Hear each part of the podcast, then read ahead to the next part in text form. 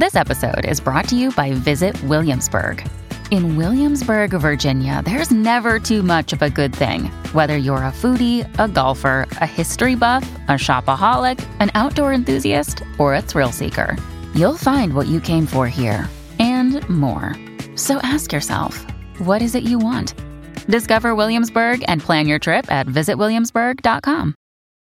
When you need mealtime inspiration, it's worth shopping Kroger, where you'll find over 30,000 mouthwatering choices that excite your inner foodie. And no matter what tasty choice you make, you'll enjoy our everyday low prices, plus extra ways to save, like digital coupons worth over $600 each week. You can also save up to $1 off per gallon at the pump with fuel points. More savings and more inspiring flavors make shopping Kroger worth it every time. Kroger, fresh for everyone. Fuel restrictions apply. Hey, it's Ryan Reynolds, and I'm here with Keith, co star of my upcoming film, If, only in theaters, May 17th. Do you want to tell people the big news?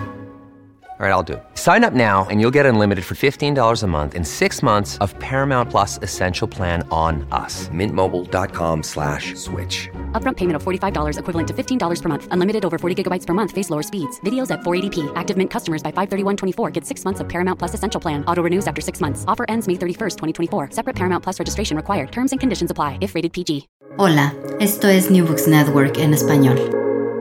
Hola, bienvenidos una vez más a New Books en Español, un podcast de The New Books Network.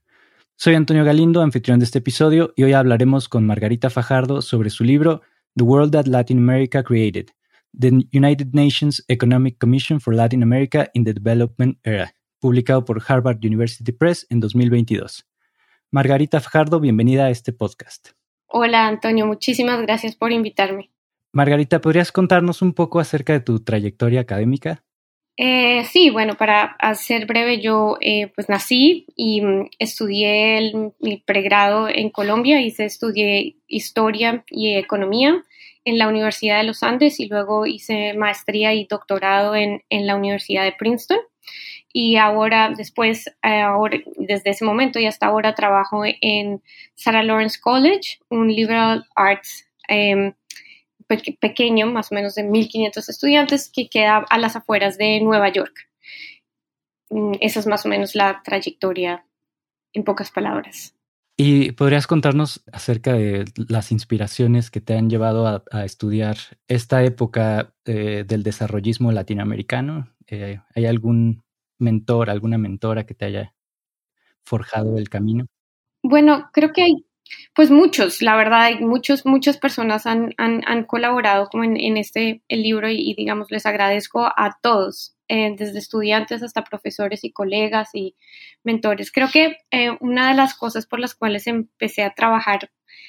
estos temas fue en el pregrado yo empecé a trabajar como temas de historia de la ciencia, pero de la ciencia como natural, digamos, de las ciencias naturales, por decirlo así, como en oposición a las ciencias sociales. Y, y fue solo como si al final, en una tesis de, de, pregrado, que empecé a trabajar como la ciencia económica y las, y las, y las ciencias sociales.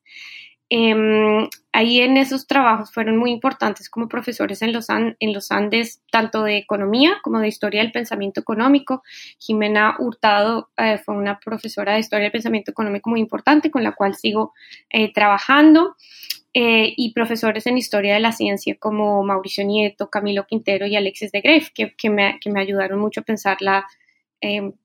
pues la, historia de la ciencia como en general y a, entender los problemas de la producción de conocimiento y el uso del, em, el uso del, de las ideas, digamos, en la esfera pública y demás. Después de estos mentores en, Colombia, creo que para mí fue también, ah, pues fue muy importante llegar a, Princeton, donde encontré también, pues en, Jeremy Edelman, que fue mi, mi, mi Em, asesor de tesis, pero ha sido como realmente un mentor desde,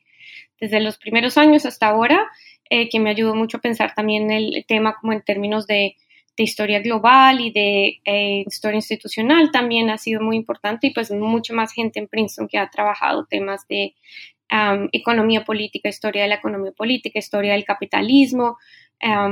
historia intelectual. Entonces creo que ahí ah, hubo varias personas en, ese, en esa área, no sé, Dan Rogers, Michael Gordon, otras, uh, mi profesora colonialista que también me ayudó a pensar temas, los temas desde la dependencia, desde la historiografía colonial,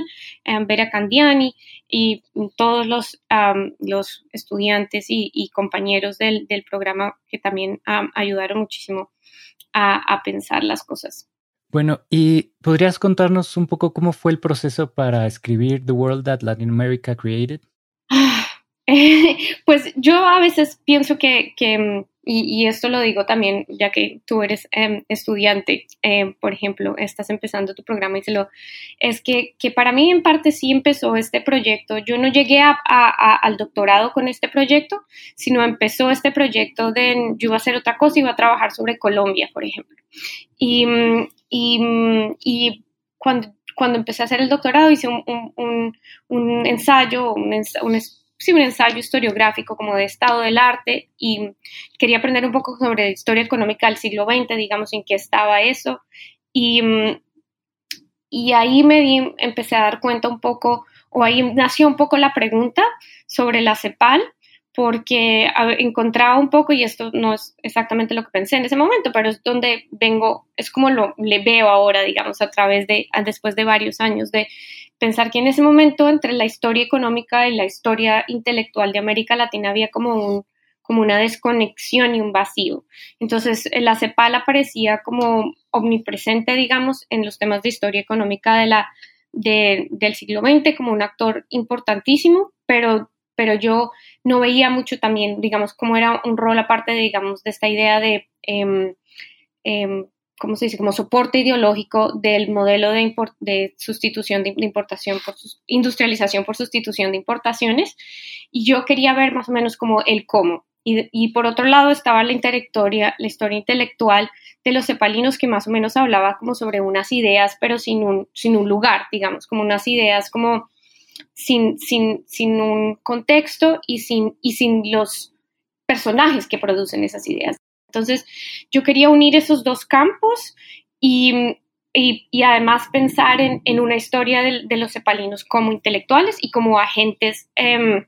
de transformación en el desarrollo. Y de ahí se fue, fue naciendo un, un, un, proyecto hasta llevarlo a, a, pensar más bien en los cepalinos, también en la historia global, digamos. Ese fue como el, el tránsito desde, la, desde ese primer ensayo hasta a terminar la tesis, digamos, de, doctorado y luego pensar en el refinamiento del libro, pensar más bien la, a América Latina y a los cepalinos dentro del contexto global. Esa ha sido como la, trayectoria. Claro, eh, sí, es algo que, se, ve a lo largo del libro.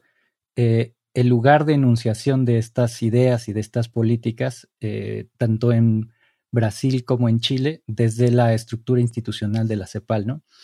Eh, ¿Podrías contarnos ahora un poco sobre las características conceptuales que definieron ese proyecto cepalino? Sí, yo em, quería, como, como yo defino más o menos el proyecto cepalino y a los cepalinos es como utilizando dos factores, yo creo. O sea, hay muchas maneras de hacerlo, pero hay dos que creo se privilegian en, en, el, en, en el texto, en, en The World That Latin America Created una parte y que yo, yo lo uso también como para entender a los cepalinos como grupo, como colectivo.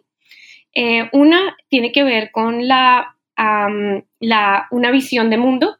una visión sobre la economía mundial, como esta división entre eh, centros y periferias, como una economía mundial que es eh, como inherentemente desigual, pero puede ser transformada. Entonces creo que esa visión de mundo es uno de los factores que definen el proyecto cepalino como colectivo y que también van a definir muchos de, los, de, los, de las trayectorias de los cepalinos individualmente. La otra, otro aspecto que creo que define el proyecto cepalino y que para mí cobra mucha importancia es eh, la CEPAL, la CEPAL como institución que es a la vez global y regional, como esta, esta doble posicionamiento que tiene la institución. A veces me, me parecía también que en, el ámbito latinoamericano se a veces se olvidaba que la CEPAL es las Naciones Unidas. y no es solamente un órgano regional. Muchas veces a mí me decían como, ah, en alguien que me decía como, ah, no, no, no sabía que la CEPAL es como de las Naciones Unidas, porque además ni siquiera a veces existe en el título, ¿no? Tendemos la CEPAL, la Comisión Económica para las Naciones Unidas, y, y yo quería em, tratar de entender los efectos que realmente tenía esta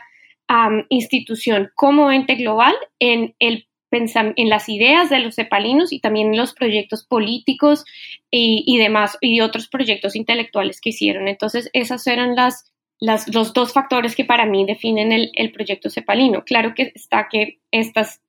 cambian a través del tiempo, ¿no? La relación de los cepalinos con las ideas de centro-periferia y la relación de los cepalinos con la CEPAL como institución cambian a través del tiempo y modifican eh, tanto la trayectoria de la CEPAL como la trayectoria de estos intelectuales en sus eh, eh, intentos de transformar la relación entre América Latina y el mundo, que es donde va más, que es como el objetivo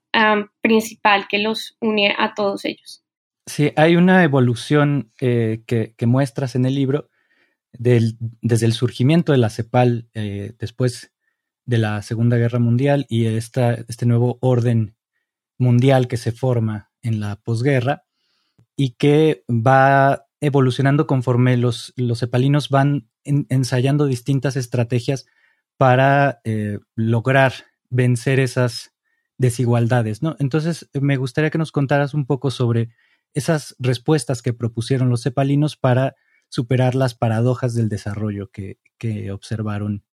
Muchas gracias por esa pregunta. Yo eh, creo que empezaría como brevemente por contarle a los oyentes y a, aquellos que estén interesados en esta, es, cuáles son esas paradojas del desarrollo. Y, eh, y creo que una de las principales que, em, que los cepalinos pensaron, al menos, pues a, través de todo el, el, su trayectoria, pero sobre todo em, desde en los comienzos, era pensar a los cómo los países de la periferia estaban, digamos, en desventaja por ciertas razones en términos del crecimiento económico y lo que podría ofrecer el, comercio internacional para el crecimiento económico. Y estaban en desventaja, digamos, por varios factores, algunos como estructurales, es decir, algunos como la, la, posición que ocupaban dentro de, de, la economía mundial como productores de materias primas y demás, porque eso los los, les ponía, los hacía vulnerables a, la, a, los cambios, las fluctuaciones cíclicas de la, de la economía, pero también en el largo plazo porque había una caída de los precios, de los em, productos em, de la periferia, digamos, de aquellos productores de materias primas con, con relación a los otros. Y, y también em, eso, eso hacía que, que por ejemplo, se pensara que que digamos esa como relación adversa del comercio internacional para el desarrollo que los cepalinos pusieron como una de las em, puntos importantes en la discusión internacional del desarrollo. Em, eso hace que pensar muchas veces que los países en desarrollo lo que querían era como proteccionismo y que, lo, que la solución al problema era como distanciarse del, el, del de la economía, no distanciarse, sino más bien como aislarse un poco de la economía mundial. Y yo lo que, lo que quería ver, lo que quería, lo que muestro en el libro es como, más bien lo que les interesa es cómo eh, superar la paradoja del desarrollo, que es cómo los, muchos de estos países necesitan más comercio internacional para superar su dependencia en el comercio internacional. Digamos, necesitan más ayuda extranjera para superar la de la, la, necesidad por ayuda extranjera y, digamos, y otro tipo de, de, de, este, otro tipo de estas paradojas. Entonces, esas eran para ellos como estas paradojas del desarrollo y lo que, lo que proponían era, para, su, para superar eso, era como acuerdos internacionales de comercio internacional, de comercio en los que eh, se estabilizaran precios y mercados y, cuotas, en los que también ayuda, ayuda extranjera que permitiera como acolchonar esas, esas fluctuaciones del, del comercio internacional y no hubiera un, un, choque tan grande para, en términos del ingreso de la población y otro, otro tipo, o integración regional para también, para en formas de em, coordinar y hacer, y hacer que esos, esos em, choques de la, economía mundial estuvieran como repartidos. Y, mm, y también un poco em, creo que esas, esas soluciones de las de la, de, esas fueron como las soluciones que trataron en un principio y, y, sí, yo diría en un principio, digamos, los primeros años de eh, promover para resolver las, esas paradojas del, del desarrollo. Sí, eh, como más ayuda y más comercio para no depender del, de la ayuda y del comercio. Sí, y más comercio, más apertura también, o sea, más comercio por parte de los, de los, pues de los compradores, ¿no? Era más bien una denuncia al proteccionismo de los, de los eh, centros industriales y también de, por ejemplo, las eh, barreras, los, ¿cómo, se llama? Los acuerdos comerciales, si se puede llamar, acuerdos así, entre em, las potencias y sus imperios que se estaban deshaciendo, ¿no? Porque eso creaba, creaba una, una barrera para productos latinoamericanos frente a productos, por ejemplo, africanos en Europa por ejemplo, por, por, decirlo así. Entonces es un poco como cuestionar, no, no, es necesariamente el proteccionismo, sino promover el proteccionismo, sino cuestionar el proteccionismo de estos centros ah, industriales. Sí, hay algunas eh, ideas que se convierten un tanto como un cliché y uno de ellos es, es ese, ¿no? El que pensamos en la, la industrialización por sustitución de importaciones como sinónimo de un proteccionismo y aislamiento total. Y lo que muestras en tu libro es precisamente que desde la CEPAL hay una serie de proyectos que lo que buscan es eh, justamente evitar el proteccionismo de centros industriales. Sin duda creo que es eh, uno de los aspectos más interesantes que muestras en el libro.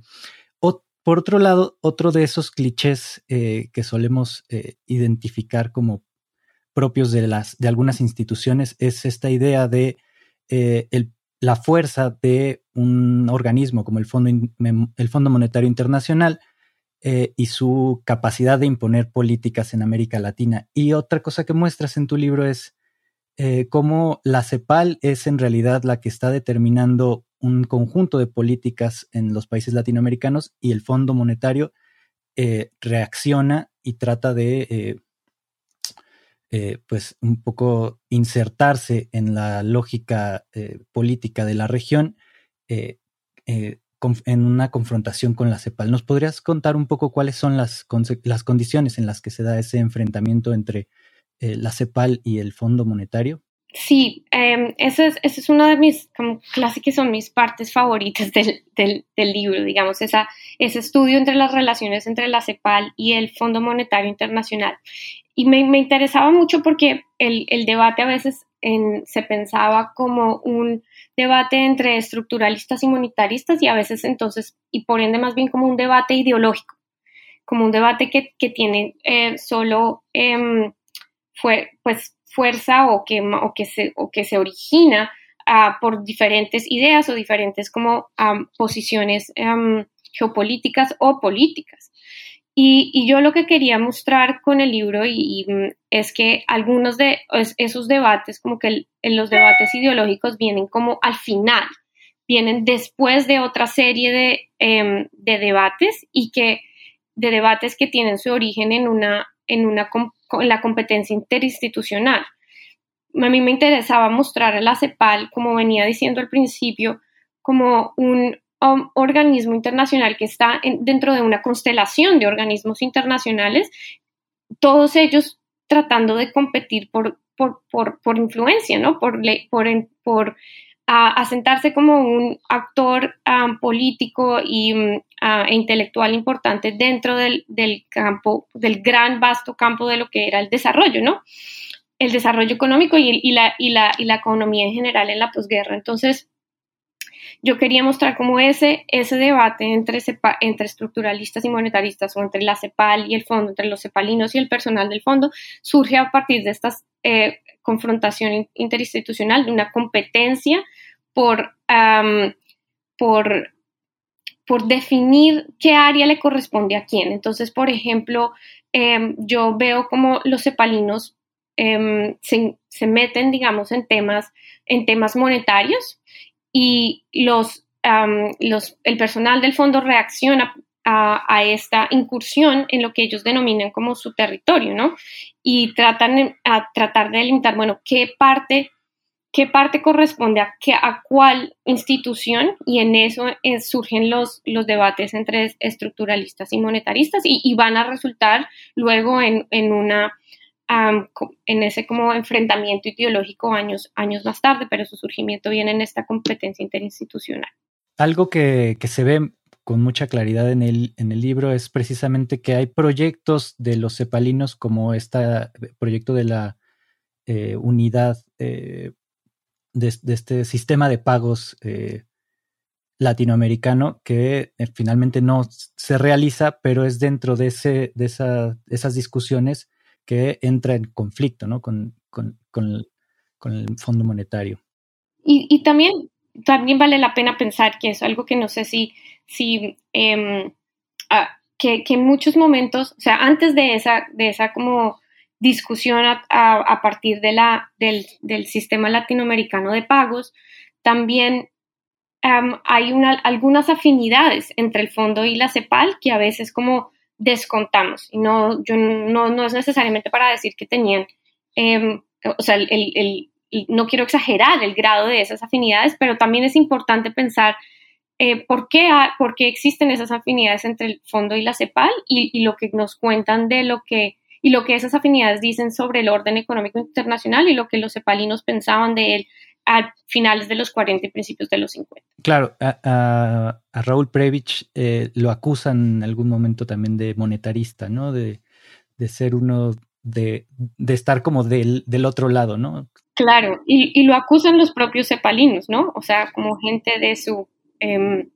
de sus discípulos, digamos.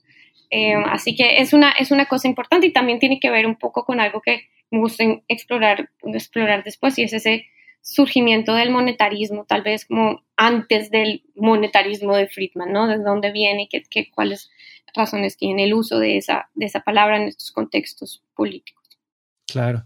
Eh, hay uh, otro elemento que muestras con claridad en el libro y es como eh, la participación de la CEPAL en ciertos procesos políticos de la región van, eh, van moviendo eh, no solo las trayectorias de los individuos que participan en la CEPAL, sino también de las ideas de,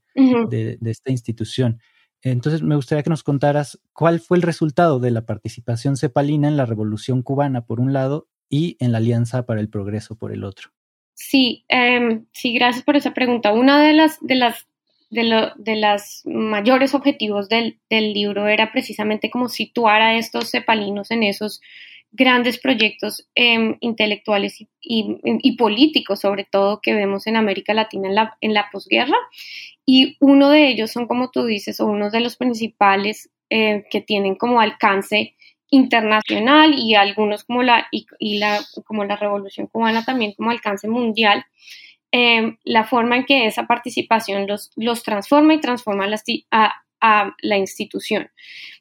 A través de, digamos, el contexto en el que, en el que esto ocurre, o sea, en el que, en el que los cepalinos participan en, en, en la revolución cubana, como este proyecto, que si bien en un momento no, no inicia como em, socialista, pero se transforma rápidamente en, en, en tal, y, y la, la, Alianza para el Progreso, que realmente nace como una respuesta a la Revolución cubana,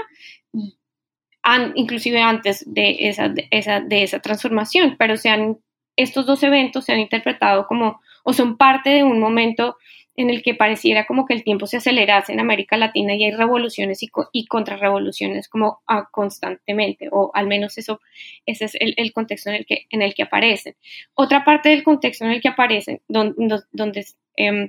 eh, es en, los primer, en los principios de los años 60, es que estas dos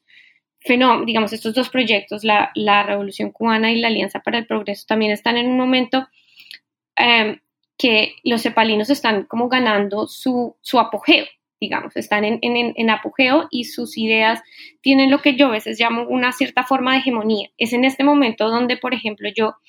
hablo de ese triunfo de las ideas del Cepalina sobre el Fondo Monetario Internacional del que hablábamos antes, ¿no? Es ese mismo momento de auge, digamos. Y, mm, y yo pienso que los cepalinos, em, podemos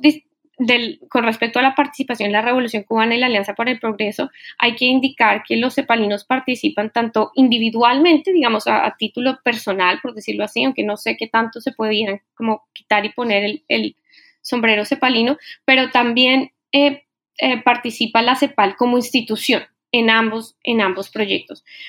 Para mí es como, era como importante rescatar de primero esa participación, de que ambos estaban en ambos proyectos que se han considerado como opuestos y que no se han considerado, sino que nacieron como opuestos el, uno al otro. Y, y, lo que eso significaba sobre el, sobre el proyecto en general, CEPALI. Y mm, lo que me parece que o sea, el resultado final de la, de la participación de, de, los cepalinos creo que tiene que ver como una deslegitimación, una pérdida de legitimidad más bien, una pérdida de legitimidad ante la izquierda latinoamericana y em, a través de la, debido más bien digamos como al distanciamiento institucional de la CEPAL con respecto a Cuba y ese acercamiento a, la Alianza para el Progreso y un proyecto liderado por Estados Unidos. Entonces creo que esa eh, pérdida de legitimidad ante la izquierda que los que tal vez eh, los cepalinos se habían visto como una vanguardia, no, no digo que toda la izquierda, no, obviamente no, em, obviamente tenían sus críticos desde, desde el primer momento, pero sí hay un cambio en la izquierda em, que, que, los ve, que podía, en la que, en la que lo que se ve es que, digamos, ese posicionamiento que, o, que tenían los cepalinos como vanguardia ante la desigualdad a nivel mundial y más bien ocupan un poco ahora como ese, ese una posición de no necesariamente obstáculo, pero resistencia quizás a unos de los eh, mecanismos de transformación social más radicales. Ese cambio en la, en la pérdida de legitimidad de la izquierda va a dar lugar como a, la teoría de la, a los, al surgimiento de los, de los dependentistas como movimiento intelectual. Sí, es, es en ese tránsito de la CEPAL de, de, vanguardia a, a ortodoxia eh, en el que em, empiezan a, surgir, incluso dentro de las mismas filas de los cepalinos, eh, una nueva propuesta interpretativa, ¿no? Eh, y, nos, y, eso también lo, lo, explicas en el libro, ¿no? Entonces me gustaría que nos cuentes cuáles son los factores que explican la emergencia y evolución de la teoría de la dependencia y las trayectorias de algunos de sus principales representantes. Sí, yo, yo creo que em, pues estaba ese contexto, ¿no? Ese contexto de la Revolución Cubana y la Alianza que de Alianza para el Progreso en el que los cepalinos pierden esa, esa legitimidad. Creo que ese es uno de los factores ah, importantes para, para entender la, el surgimiento de más que de la teoría de la dependencia, porque como yo lo, yo trato de pensarlo más bien como la dependencia como un movimiento intelectual y entonces ese es el contexto en el, en el, en el que surge, o uno de los factores que, explican. Otros, em, otro de los, y, a mí me parece importante rescatar que em, ese, ese surgimiento en el contexto de esa pérdida de legitimación de la CEPAL, porque muchas veces pensamos el, el surgimiento de la, de la teoría de la dependencia o del movimiento o, de, como yo lo llamo del movimiento dependentista, como una reacción, o eso es lo que se entiende más bien en círculos em, internacionales o en la academia, en la academia norteamericana, incluso también en la, en la academia europea, es pensar a los, a los dependentistas como una reacción a la teoría de la modernización y como una reacción a las, a las ideas de, que vienen como del norte. Y yo eh, y aunque esto es cierto y realmente eh, importante, también me parecía importante rescatar cómo los dependentistas están reaccionando a, a, los cepalinos principalmente. Esa es su, su em, como la, el, ¿cómo se dice? Como el baluarte, lo que los, el, la, el símbolo del el desarrollo y del proyecto de desarrollo que ellos van, digamos, a cuestionar es la CEPAL. Y para mí esto, este, esto da cuenta de, no solo por un lado, o da cuenta por un lado de la hegemonía de la CEPAL en, en, el, principio de los años 60, y por otro lado también da cuenta del, de ese, ¿cómo diríamos? De la importancia que tenía la CEPAL como actor intelectual y que hace que explique el, surgimiento de la teoría de la independencia, no solo como una reacción ante los teorías del, del digamos, del, norte global, Estados Unidos y Europa. Creo que otro de los factores que explican el, surgimiento de la teoría de la dependencia es como el movimiento transnacional, es entre, Chile, entre Chile y Brasil y, las relaciones entre chilenos y, brasileros. Este es un tema que, al que me refiero bastantes veces en el, en el libro, el tema de la, de, del, del, del contacto entre chilenos y brasileños, el tema entre la relación entre Chile y Brasil como un eje fundamental para entender el proyecto cepalino en general y para entenderla, en este caso, en esta pregunta particular, el, surgimiento de la dependencia. Entonces, por ejemplo, aunque las ideas sobre dependencia nacen de brasileros en Brasil, en dos círculos académicos diferentes, uno localizado en Sao Paulo y el otro localizado en Brasilia, que también tienen bastantes, que tienen conexiones entre ellos, pero que no obstante como que ocupan posiciones diferentes, tanto políticas como en el mundo académico brasilero en general. Surgen estas ideas en Brasil, pero realmente cuando se forman como movimiento em, político es cuando todos ellos convergen de nuevo en, en Chile, en el exilio. Y esta convergencia es la que creo me em, en, en, Chile, en un momento bastante importante para, para, ese país, que es en ese momento que surge como la dependencia como movimiento intelectual, en la medida en que estos brasileños se insertan en un mundo académico eh, muy politizado y muy polarizado en, en, Chile y que además ellos mismos ayudan a, ¿cómo se dice?, a cimentar esa, esa polarización, aumentar esa polarización y esa politización del, del ámbito universitario y el ámbito académico. Y es ahí como eh, donde surge, o eso es lo que muestro, donde surge el, el, el, la dependencia como de movimiento político en ese tránsito entre, entre, entre Chile y Brasil. En ese ir y venir eh, entre, eh, entre Brasil y Chile, muestras también cómo las, eh, las ideas de la dependencia van, eh, en cierto sentido, eh, oponiéndose a, la propuesta original cepalina, ¿no? De esta posible superación de las desigualdades económicas a nivel global. Entonces, ¿en, qué sentido esa evolución del pensamiento cepalino da lugar a, a la propuesta de la dependencia y cómo podríamos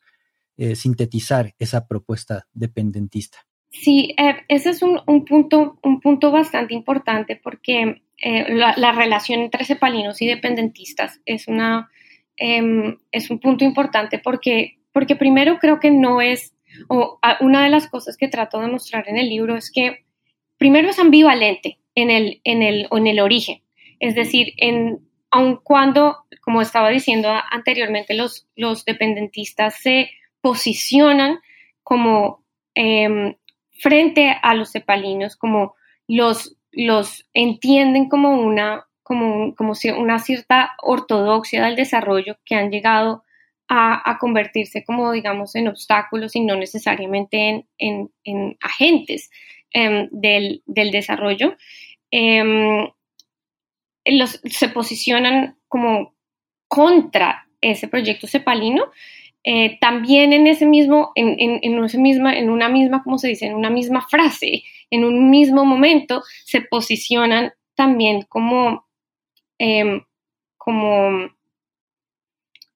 sus, no necesariamente, no, no, son, se posicionan como, como herederos en parte, digámoslo así, del, del proyecto cepalino, sobre todo por esa visión de la economía mundo. Entonces, aunque que la, visión de centros y periferias y la, visión de esa desigualdad em, eh, de la economía mundo. Pero esa, entonces, en un principio la relación es ambivalente y yo lo que trato de mostrar también en el, en el libro es cómo va cambiando a través del tiempo. La relación entre los diferentes dependentistas y la CEPAL va cambiando a, través del tiempo en la medida en que recuerdan o tratan de volver a los orígenes, ¿no? Ellos mismos para tratar de explicar qué es lo que es la teoría de la dependencia a, las audiencias como regionales y mundiales, vuelven una y otra vez a los cepalinos y tratan de y, y ese retorno a los cepalinos es como es estratégico y va cambiando a través del tiempo dependiendo de lo que de lo que quieran decir es la teoría de la dependencia. Entonces, una de las cosas que, em, que me llamaban la atención de la, de la teoría de la dependencia es, es, esa, esa manera en que esas luchas entre los dependentistas sirvieron para, para impulsar la teoría de la dependencia y como llevarla más allá de sus, del, del, campo em, chileno, brasilero y, luego pues del campo latinoamericano. Algo que, muestras también en el libro es precisamente cómo eh, la trayectoria de, los individuos, de cada uno de estos pensadores, eh, su, involucramiento político eh, en el gobierno de Unidad Popular en Chile, por ejemplo, pero también en otras instancias internacionales para la lucha del tercermundismo para lograr un nuevo orden económico mundial, por ejemplo, eh, cómo esas trayectorias van eh, no solamente dando difusión al pensamiento dependentista, sino también modificando algunas de sus eh, características, ¿no? También explicas que la teoría de la dependencia es muy ambigua y maleable para incorporar elementos de distintas experiencias políticas y económicas. Entonces, ¿en qué sentido esas trayectorias del pensamiento dependentista sirven para eh, explicar su divergencia, la divergencia entre los eh, distintos dependentistas y su difusión global. Sí, eh, muchas gracias por eso. Creo que hasta ahora acabo de pensar que hemos hablado mucho de, los cepalinos y los dependentistas como en general, sin hablar de muchos de los, de ponerles nombre propio, digamos, que, que en parte es, es, es uno de los objetivos del libro también, no porque en muchos círculos, quizás, especialmente en los círculos latinoamericanos, puede que se conozcan muchos más, mucho más es, quiénes son estos, estos individuos, pero, pero en otros círculos la, la más,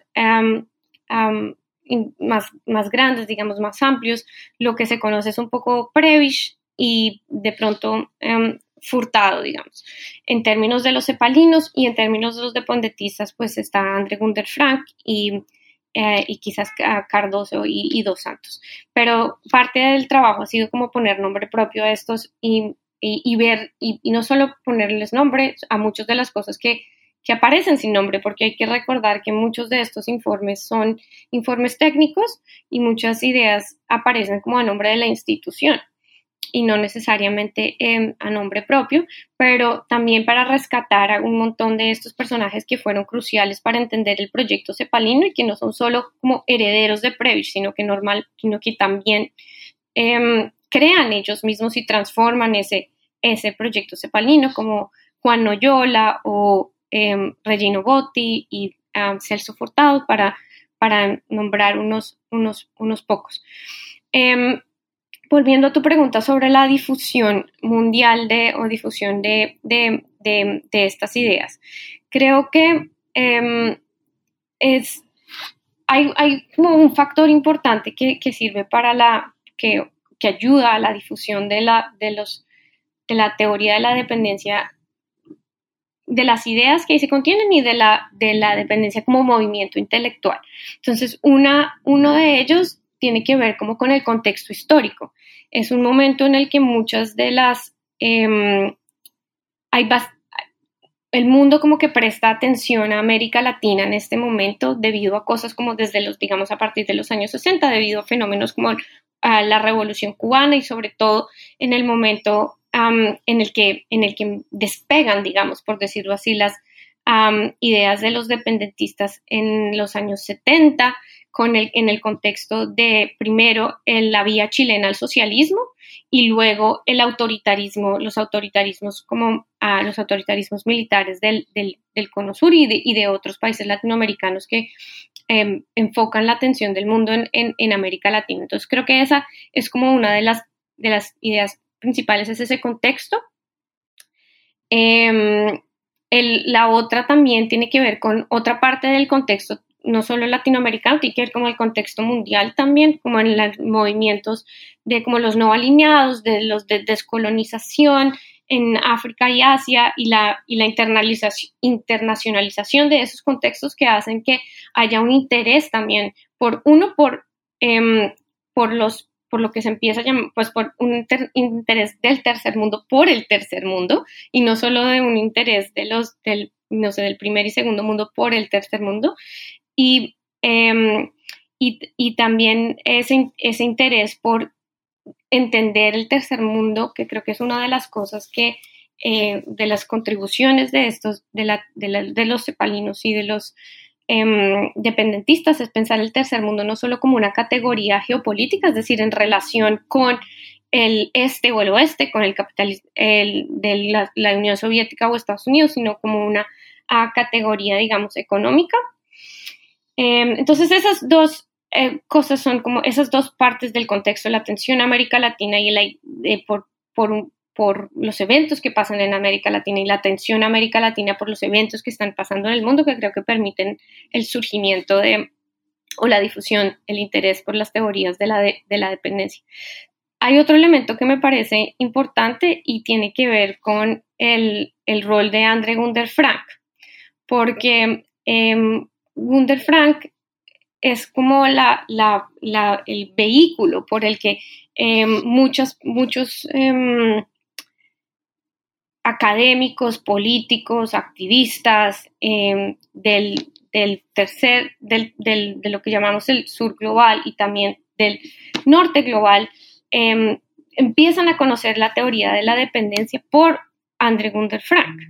Entonces, eh, su rol no solo porque nos escribía no solo en inglés, sino en alemán y en, muchos otros idiomas, digamos, no solo por ese rol, sino también porque él tenía una no, enorme red de contactos, era prolífico, le gustaba la polémica,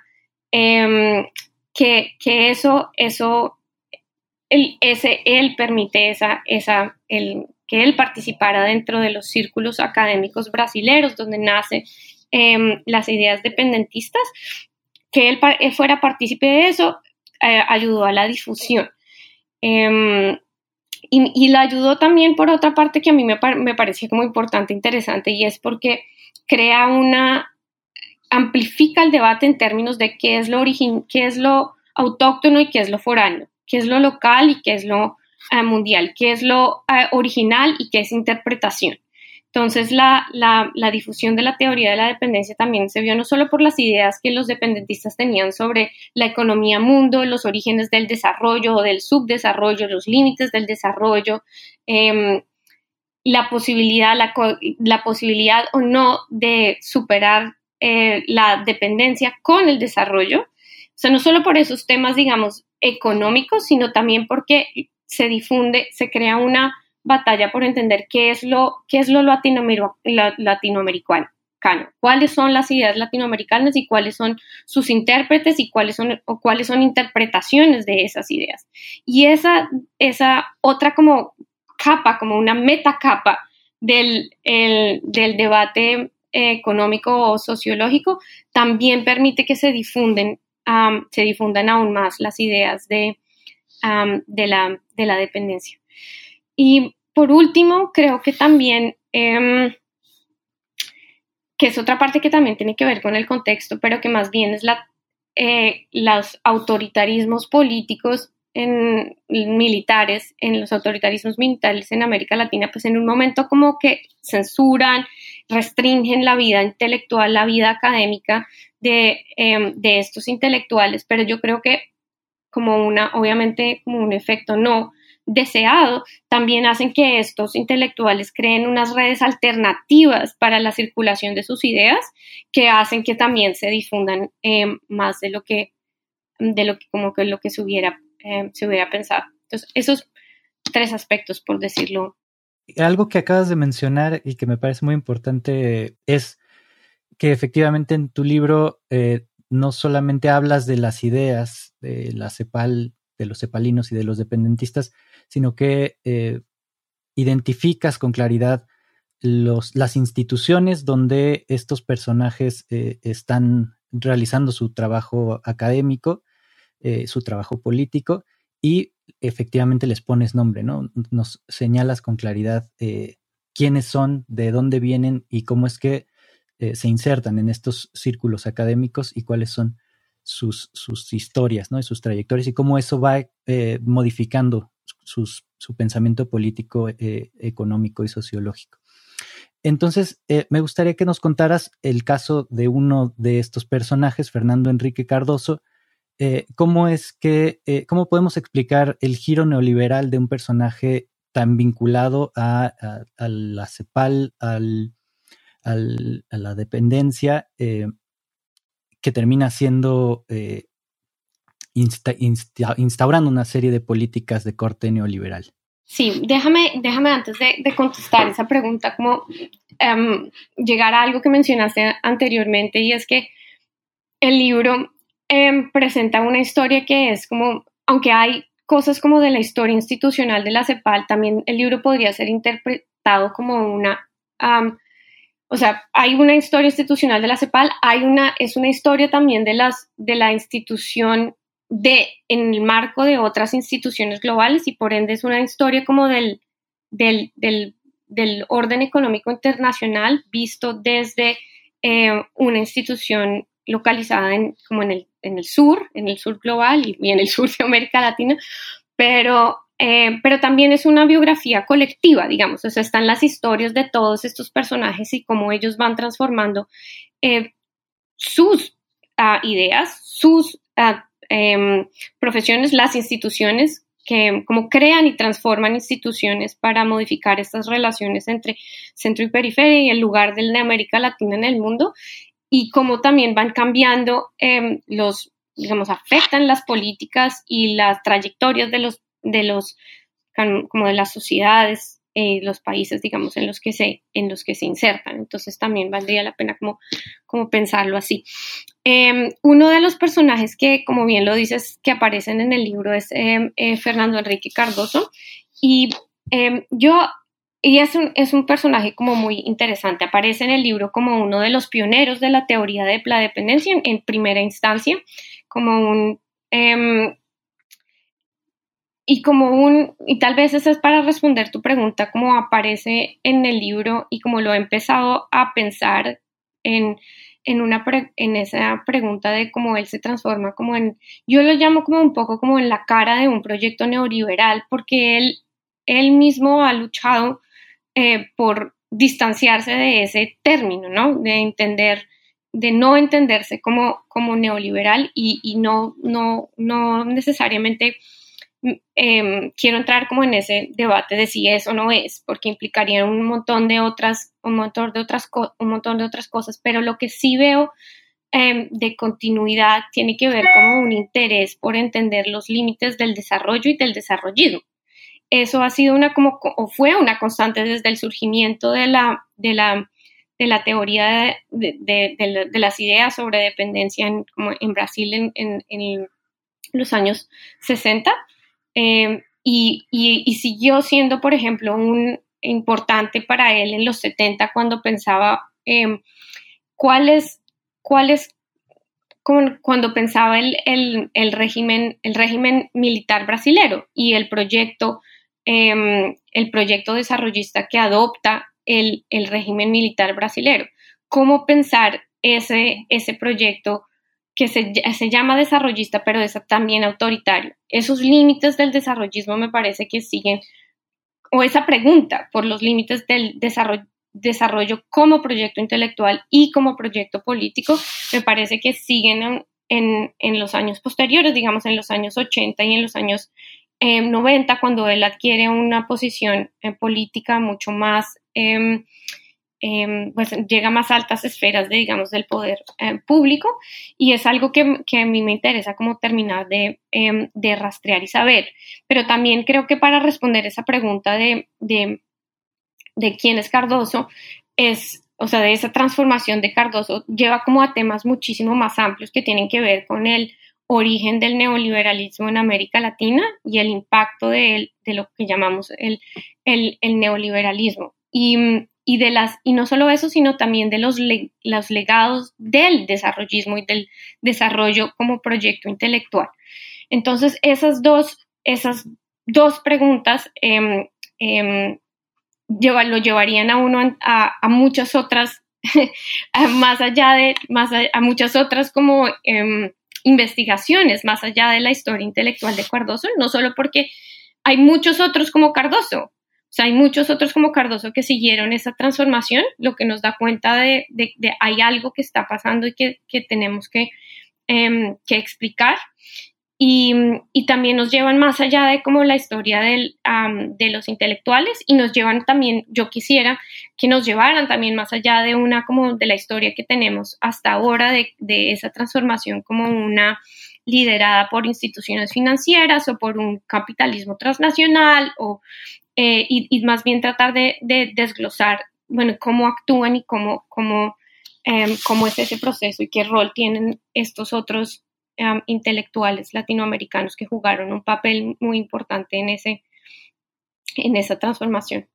Eh, pues se nos está acabando el tiempo y me queda solamente una última pregunta por hacerte. Es ¿en qué proyectos estás trabajando actualmente? Me suena como que va por ahí eh, el tema del neoliberalismo y ese tránsito? Sí, creo que, em, creo que estoy, estoy empezando como a, hay varias cosas en las que estoy empezando a trabajar. Una son, eh, tiene que ver con lo que son temas como que quedaron enunciados en el libro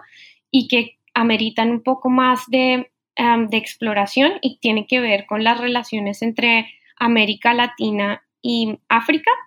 Eh, por ejemplo, en términos de las relaciones intelectuales y las Em, diferencias y convergencias en, lo que se ha llamado como la, la teoría, no solo la teoría de la dependencia, pero la, teoría del sistema mundo, este otro tipo de, lenguajes que aparecen en otros lugares del, mundo, pero que tienen muchas afinidades. Y yo quiero, yo ya, digamos, muestro algunas conexiones importantes que existen en el libro, pero creo que es un, un tema que como se amerita seguir y el otro tiene que ver exactamente con este tema de, de, los orígenes del neoliberalismo y del papel que tienen los y el legado que tiene el, el, desarrollo en, en, la, en las, digamos, después de su apogeo, digamos, en la, en la finales del siglo XX y en principios del siglo XXI. Y mm, eso es más, más o menos en lo que, en lo que estoy pensando, empezando a moverme. Excelente, suena muy interesante. Em, pues se nos acabó el tiempo. Muchas gracias por estar en este episodio. Muchas gracias a ti y a todos por